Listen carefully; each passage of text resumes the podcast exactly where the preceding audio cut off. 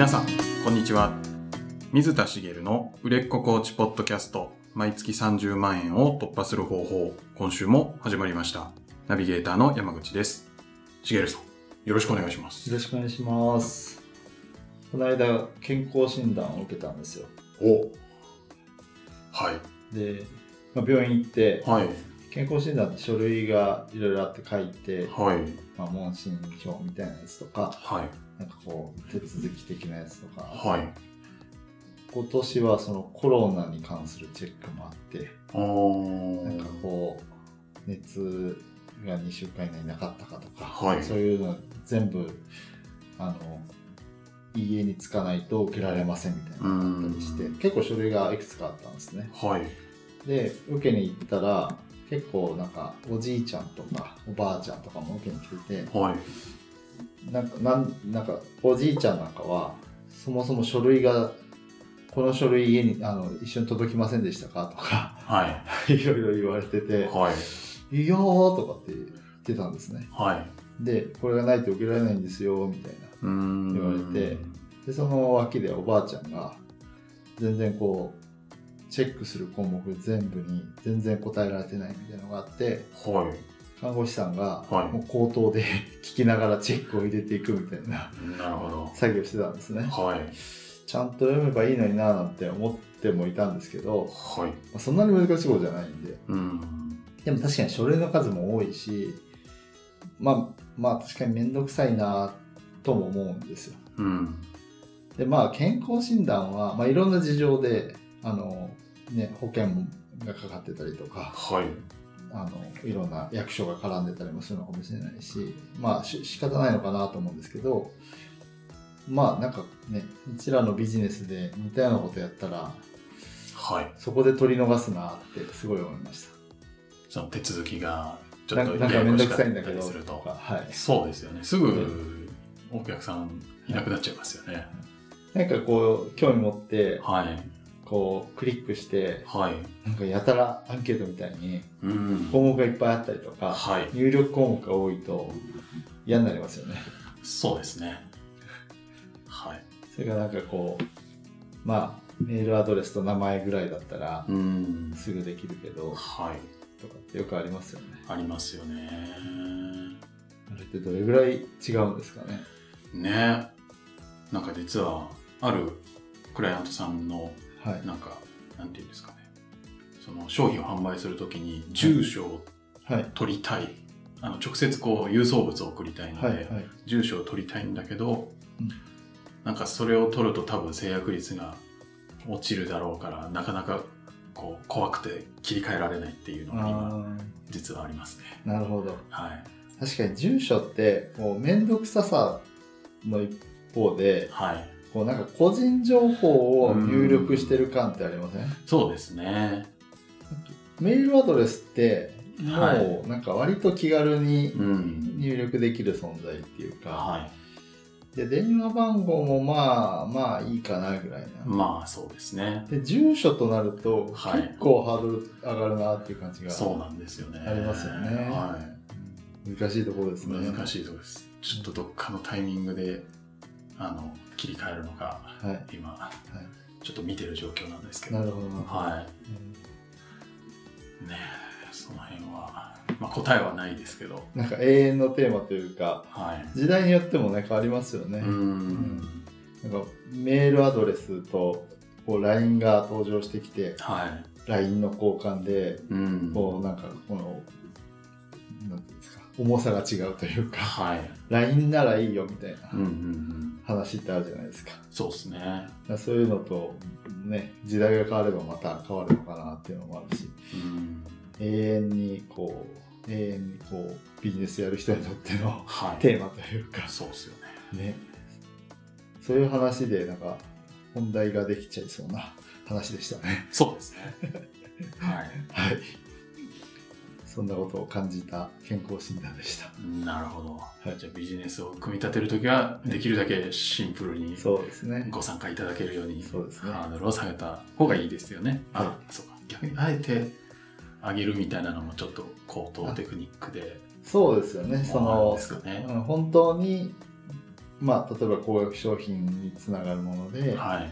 あのそこまでこうねクライアントさんの、まあ、質を上げたいっていうんですかね、うんそこまでしてでもあの取りに行きたいっていう人を、まあ、選抜っていうかね、はいあの来てほしいっていう時はあえて項目を増やしていくことも、うん。もしかしたらあるのかもしれないですね。そうですよね。なるほど。健康診断を受けながら、はいまたそんなビジネスのことを 考えていたわけですね。あの結果はまだ出てないですけど今のところ健康です。あそうですね。健康も大事ですよね。はいはい。では、本題はまた別に。はい、はい。今日は、えっと、キャッチコピーについてお話ししたいなと思はいっ。てまして、あんまりキャッチコピーってこれまで話してこなかったなと思うんですけど、はい。まあ私が実はあんまり得意じゃないんですよ。あ、そうなんですか？で、意図的に下げてたわけじゃないんですけど、はいまああんま得意じゃないから、こう、自然とあまりこう、いいこう伝える機会がなかったのかなっていうのがはい。あるんですけど、まあはいとはいえ結構大事なポイントだし、うんこれでものすごく大きく変わるので、まあ、あの得意じゃないなりにできることとかそもそもの考え方とかっていうのをちゃんと知っといてもらわないとはい。私のクライアントさんなんかもキャッチコピー作る時にこれってちょっとそのクライアントさんというか見込み客に響かないなとかってよくあるんですよはい。だからその視点なんかをちゃんと持ってもらいたいので今日はやっぱりこれはお伝えしとかなきゃなと思ってお話したいなと思いますはい。で、えっと、まあ、キャッチコピーって、えっと、こういうお話をしたいんですけど、はい。まあ、大前提をちょっとコーチングっていう視点でお話ししていくと、はい。コーチングでやっぱり一番大切なのって私は、あの、セッション、コーチングセッションそのものだと思うんですよね。はい。クライアントさんの人生に関わる、触れることを扱っていくし、はい。そこが一番力を入れるべきところだっていうふうに思ってるんですね。はい。でそうそれでクライアントさんがこうね、はい、よりいい方向に行ってもらいたいわけですから、そこをおろそかにしたらもちろんダメなんです。はい。でそれが大前提にはあるんですけどビジネスっていう視点で見るとはい。どんなにこうひどい商品でもはい。まあコーチングで言うとコーチングが非常にひどくてもひどいって何って話なんですけど、あまりまだ、こう、質があ質が良くないというか、下手っぴというか、下手なのか、はいそのコーチングという名のもとには。ないんかこうなんですか？こう威圧的なはい。ことをやる人もいるのかわかんないですけど、はいとかこうなんか全然身にならないような感じだったりとかっていうことが、まあ、あったとしてもはい。キャッチコピーが良ければ売れちゃうんですよね。おーそういうもんなんですか？でもちろんその成果が全然何人来ても上がらなくてはい。例えば悪評が立つとか、はい。クレームが多いとかってなるとまあその売れなくはなってきますけど、うん。キャッチコピーが良ければある程度売れてしまうだからそういう意味ではこうコーチングコーチとしてはコーチングセッションが大切なんですけどはい。コーチングセッション以上にビジネスとしては大切なんですよねなるほど。なのでそこをおろそかにしないでほしいなうんこう商品作りとかそういうのを頑張る人、結構いるいるというかそこで悩む人とか多いんですけどはい。キャッチコピーって意外とあのうんなんか、うん、こうなんでいいかみたいなはい。感じで終わったりすることも多いので、はいそこを手を抜かないでほしいなって思ってるんです。なるほど。でまああのといってもじゃあどうすんのっていうところをあのまあちょっと分かりやすい例があるのでお伝えしようかなと思うんですけどはい。ビレッジヴァンガードってはい。お店ご存知ですか？あの、雑貨屋さん？そうですね。あはの雑貨屋さんっつっても結構変わったい。はなんか雑貨というかグッズとかいうかい。そうですね。変わったものを見つけに行きたいなと思ったらビレッジヴァンガード行きはなんかあるだろうみたいなはい。ところもありますよね。はい。うんなんかそのそういう変わったもの好きにはいいお店なのかなと思うんですけどはい。そこで以前これ結構有名な話だから知ってる方もいらっしゃるかもしれないんですけどはい。激まずのドリンクを売ってたらしいんですよ激まず。さすがですよねはい。まずいっていう売り出しをしてる。なかなかは尖った商品ですね。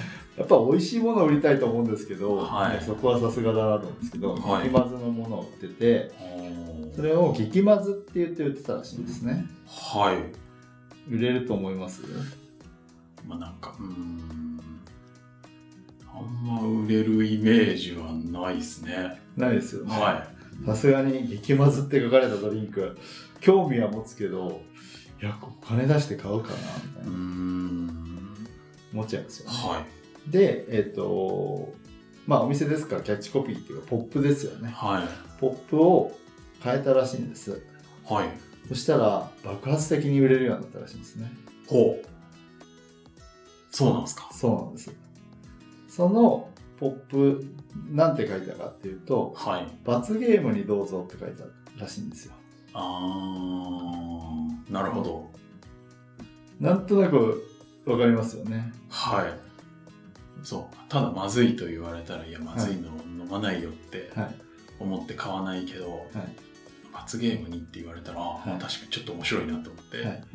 なんか買う理由がはい。できますね。そうですよね。はで、まあ、これがまあキャッチコピーの、まあ、あの本当にポイントになるかなと思うんですけい。ど、はちょっとこれをベースにあの解説をしていきたいんですけい。ど、はい。まず、罰ゲームにどうぞ、激まずから罰ゲームにどうぞってはい。なったわけじゃないですか。はい。何が変わってるかって、そもそもターゲットが変わってるんですよね。ターゲット。はい。は誰に売るかっていうことで言うと、い。はい。激まずって書かれてると、誰が買うかっていうと、はい。誰なんですかね。誰が買うんですかね。まあ、なんとなく思うのは、ヴィレッジヴァンガードっていうお店自体もそうだし、はいやっ。ぱ変わったものに興味がある人とか、そういったものを面白が面白がる、はい。なんかそういう体験を求めてる人といううか、ん。激まずって書かれてると、それを買った人って自分で飲みそうじゃないですか。まあ、そうですね。そうどんな味するんだろうなって思ってで、買いそうですよね。ね。で、そのが意外と売れなかったと。はい。罰ゲームにどうぞっていうと、はい。まあ、ゲームをやるときに確かにこれあったら面白いねとかう、ん。ちょっとドッキリ的に仕掛けたいよねとか、はい。なんとなく人に飲ませる人が買いそうじゃないですか。ああ、確かに。そうですね。自分が飲むようではないですよね。まあ多分ちょっと味見したいとは思うと思うんですけど、はなんとなく自分で飲むんじゃなくて人に飲ませる機会をこう楽しむ面白くできるうん。要素になりそうだからはい。なんかそういうこう友達との集まりとかはなんかゲームやる場面があるとい。か、んにちょっとあるとアクセントがなりそうだなとかはい。いやこれあいつに飲ませようぜとか 楽しそうじゃないですか。はい。でそうすると自分で飲む人向けだったのがはい。人に飲ませる人向けになってる気がするんですよ。確かに。結構違いますね。ですよね。はで何をやってるかっていうと要はそのキャッチコピーだけでい。はい。ターゲットを変えちゃってるってことなんですよね。うーん。はい。でこれお店の商品だったらいいと思うんですよ。より売れるターゲットを見つけてはい。そこにこう投げかけるっていいんですけどコーチングではい。こうね、あの、クライアントさんを、理想のクライアントさんを一人にして、その人に向けて発信してくださいねとかって私、常日頃からお伝えしてるのに、はい。そこで出てくるキャッチコピーでターゲットが変わっちゃったら、うーん。結。構大変ですよね。そうですね。はで、えっ、と、それがでも本当に素晴らしいキャッチコピーができて、ターゲットが変わっちゃうけど、そのターゲットに対して、こう、コーチングを提供していくことに、あの、全然抵抗がないんだったら、ターゲットを変えちゃうのは全然ビジネス的にはありだと思うんですよ。ですけど、まあ、要はターゲットを、だだから変えましょうってことではないんですけど、はい。だから誰に向けて、えー、とそのキャッチコピーを書かれてるかっていうのがあのキャッチコピーの内容によって商品じゃなくてキャッチコピーで変わってくるってことなんですよね。ん。なるほど。そう考えると、本当、いちゃんと考えないと、はい想定したターゲットの人に伝わらないってことですよね。はい、はで、よくあるのが、はあの、このキャッチコピー誰に向けて書いてんのっていう、い。はい。フランスさんでもこれちょっと考えてみましたとか、はい。例えば体験セッションとか、あとは例えばセミナーをやるとか、はい。なんかのこう、集まりをやりますみたいな、フロントの何かをやりますみたいな時に、こんなキャッチコピー考えてみましたって見せてもらったりするんですけど、はい。これ誰向けですか？みたいな。こと。がわからないことが結構あったりして、なるほど。そうすると、その、そのターゲットの人が読んでも、はい。自分のことだって思えないんですよねうー。ん。なのでそこは、そこをこう分かるようにしていかないといけないはい。ですよ。はい。っていうところが肝になるんですけど、まあ、そういった意味合いで、えっ、と、もうちょっと今の罰ゲームにどうぞっていうキャッチコピーを見見ていきたいんですけど、はい。商品自体は変わってないんですよね。そうですね。まずい。まずいドリン物ク。はい。で、それのキャッチコピーだけ変わったんですよ。はい。つまり見せ方とか切り口が変わっただけなんですよね。はい。それで売れる売れないがこれほど差が出てしまう。うーん。なんとなくね、あの、売れそうだな、売れなそうだなってイメージがつかめる、ね、聞いただけでもつかめるじゃないですか。はい。これぐらいその差が出るものなんですけど、うん。商品のことに2つ目のば罰ゲームにどうぞっていう方ってはい。商品のことに一切触れてなくないですか？あー、そうですね。はい。特に内容はなく。ねはい。商品を売るのにうーん。確かに。それはいいんですか？いいですよねあーはい。何かっていうとはい。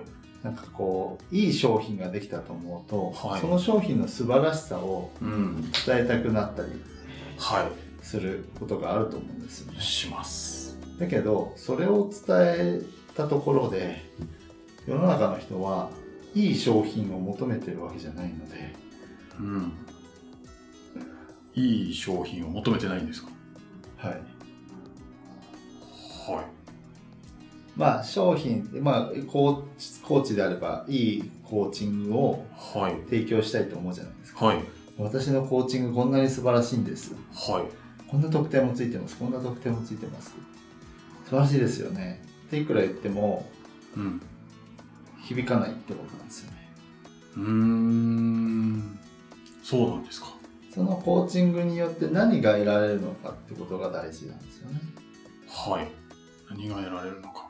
私のコーチング素晴らしいんですはい。素晴らしい結果がえっ、とそのクライアントさん顧客客にとってえっ、と得たい結果だよって伝えてるんだったらそれは OK なんですうーん。例えば、はいまあ、分かりやすく言うと,、えー、と年収がえー100万年あー年収100万は少ないですね 年収が1000万にはい。なれますとかは恋人が見つかりますとかい。うーん。家族関係が良くなりますとか、はい。まあ、そういうなんかこう得たい結果があるわけじゃないですかはい何か今現状で悩みがあってうんそ。の悩みを解決して得たい結果を得るっていうことができますよっていうんだったら欲しいわけなんですね。はい。そこが大事ってことなんです。うーん。なるほど。商品の内容よりも、それちゃんと得たい、ターゲットのはい。人が得たい結果が得られるんだよっていうのをちゃんと伝えるのが大事。そうですね。はい。なので、えっ、と、今日お伝えしたいのはまさにそこなんですけど、はい。商品を見て、えっ、と、キャッチコピーを考えないでくださいね。はい。この商品、まあ、このコーチングですよね。はい。このコーチング、私のコーチング、このけ例えば継続セッション、私の体験セッション、はい。私のセミナはい。ー、どういうふうに説明しよううん。っていう視点ではい。キャッチコピーを考えてもいいキャッチコピーにはならない。はい。じゃあどういう視点かっていうとはい。そのクライアントさんの視点で考えてくださいねってことなんですね。商品じゃなくてクライアントさんの視点。はい。はい。クライアントさんが持ってる悩みを解決できますよってキャッチコピーで言ってあげたら、はい。あ、それ欲しいって思うじゃないですか。うん。はい。そこが大切。なるほだから、キャッチコピーを考えるときは、商品なんてもう一切見なくてよくて、ど。はい。買ってほしいターゲットとなるクライアントさんのことだけを考えてほしいです。はい。それで、そのクライアントさんが、の悩みを言い当ててたり、こう、その人がこうなれますよっていう得たい結果をはい。悩み解決できますよ。その先こういう風になれますよ。はい。っていうことを伝えてあげれていたら、はい。クライアントさんが見たときにどう感じるかっていうと、あ、これ自分のことだって思うじゃないですか。はい。で、その結果欲しいって思うじゃないですか。はい。そうすると、受けに来たりするわけですよね。うーん。その時にコーチングの中身なんてはい。触れてないですよね。確かに。得たいゴールが得られるなら、まあ、とりあえず、プロセスは、まあ、い一家というか、はいはいつその最初の興味としては、まずちゃんとゴールが得られるかどうかだけはいってことなんですかね。なので、あの特にキャッチコピーって短い言葉で引きつけなきゃいけないので、はい。クライアントさんの視点に立って自分のことだと思ってもらうはいで。そのクライアントさんが惹かれるはい。魅力的に感じたりうん。あこれを受けなきゃって思うかどうかっていう視点を常には外さないでほしいんですね。い。なるほど。ここがなくてこうあこういうふうに表現したらどうかなこうでもそうすると自分の提供してるものとちょっと違うかもなとかってこうなんかこう自分の提供してるコーチングとかうん。例えばセミナー開くならセミナーの内容とかにを見てあこれは今回こういうことを伝えようとしてるからじゃあこういうふうに言った方がいいかなとかうん。ってやってしまうとそのいくらかっこいいキャッチコピーでも響かなくなっちゃう。なるので、あのまあ、キャッチコピーがあまり得意でない私が。はい。お伝えするのは、その要は得意じゃない、まあ、要は文字作りですね、言葉作り。はい。まあ、センスがある人とかは、あの、なんかこういいのができるのかもしれないですけど、センスじゃなくて、ちゃんと視点を間違えなければ、はい。まあ、その、ものその罰ゲームにどうぞクラスのはい。キャッチコピーは作れなくても、うんそれなりに人を引きつける特にクライアントさん候補になる見込み客の方がこうあ自分のことだと捉えて、えーくれるキャッチコピーが作れるのではい。そこを意識してやってほしいなと思います。なるほど。商品じゃなくて、お客さんが何が欲しいのかはいっていうところに注目して、はいキャッチコピーを作るはいと。なるほど。じゃあそれが、まあちょっとまあコーチングの質はもちろん大事ですけど、質に関わらず、なんか売れるかどうかみたいなところは結構そのキャッチコピーで決まってくる。そうですねところもあるその入り口の接点を持つところっていうのは、はい。もうコーチングにたどり着くずっと手前じゃないですか、まあそうですよね。だからコーチングの質をいくら高めてもはい。響かないんですね、ん。コーチングの質を高めるなって意味じゃないんですけどはい。それもちそれで大事ろんスキルがすごくあって、はい。いやあのクラントさんがどんどん成果を出していけばうん。そう例えば口コミで広がったりとか、うんそのビジネス的にも当然いいので、はい。いいですしコーチのあり方としてもいいのでスキルを磨いたりいいコーチコーチングを提供しようと思うことはあの努力はしてほしいんですけど、はい。ビジネスの入り口として、まあ、キャッチコピーってそれぐらい大事なんだよっていうことですよね。おろそかにしないで、はい。そこにもちゃんと時間を割いて考えてください。ということです。はい。ありがとうございまありがとうごす。ざいます。はい。では最後にお知らせです。えー売れっ子コーチポッドキャスト毎月30万円を突破する方法では皆様からのご質問を募集しております。コーチとして独立したい、もっとクライアントさんを募集したい、集めたい、そんなお悩みがありましたら、しげるさんにお答えいただきますので、どしどしご質問ください。えーポッドキャストの詳細ボタンを押すと質問フォームが出てきますので、そちらからご質問いただければと思います。それでは今週はここまでとなりますまた来週お会いしましょうありがとうございましたありがとうございました。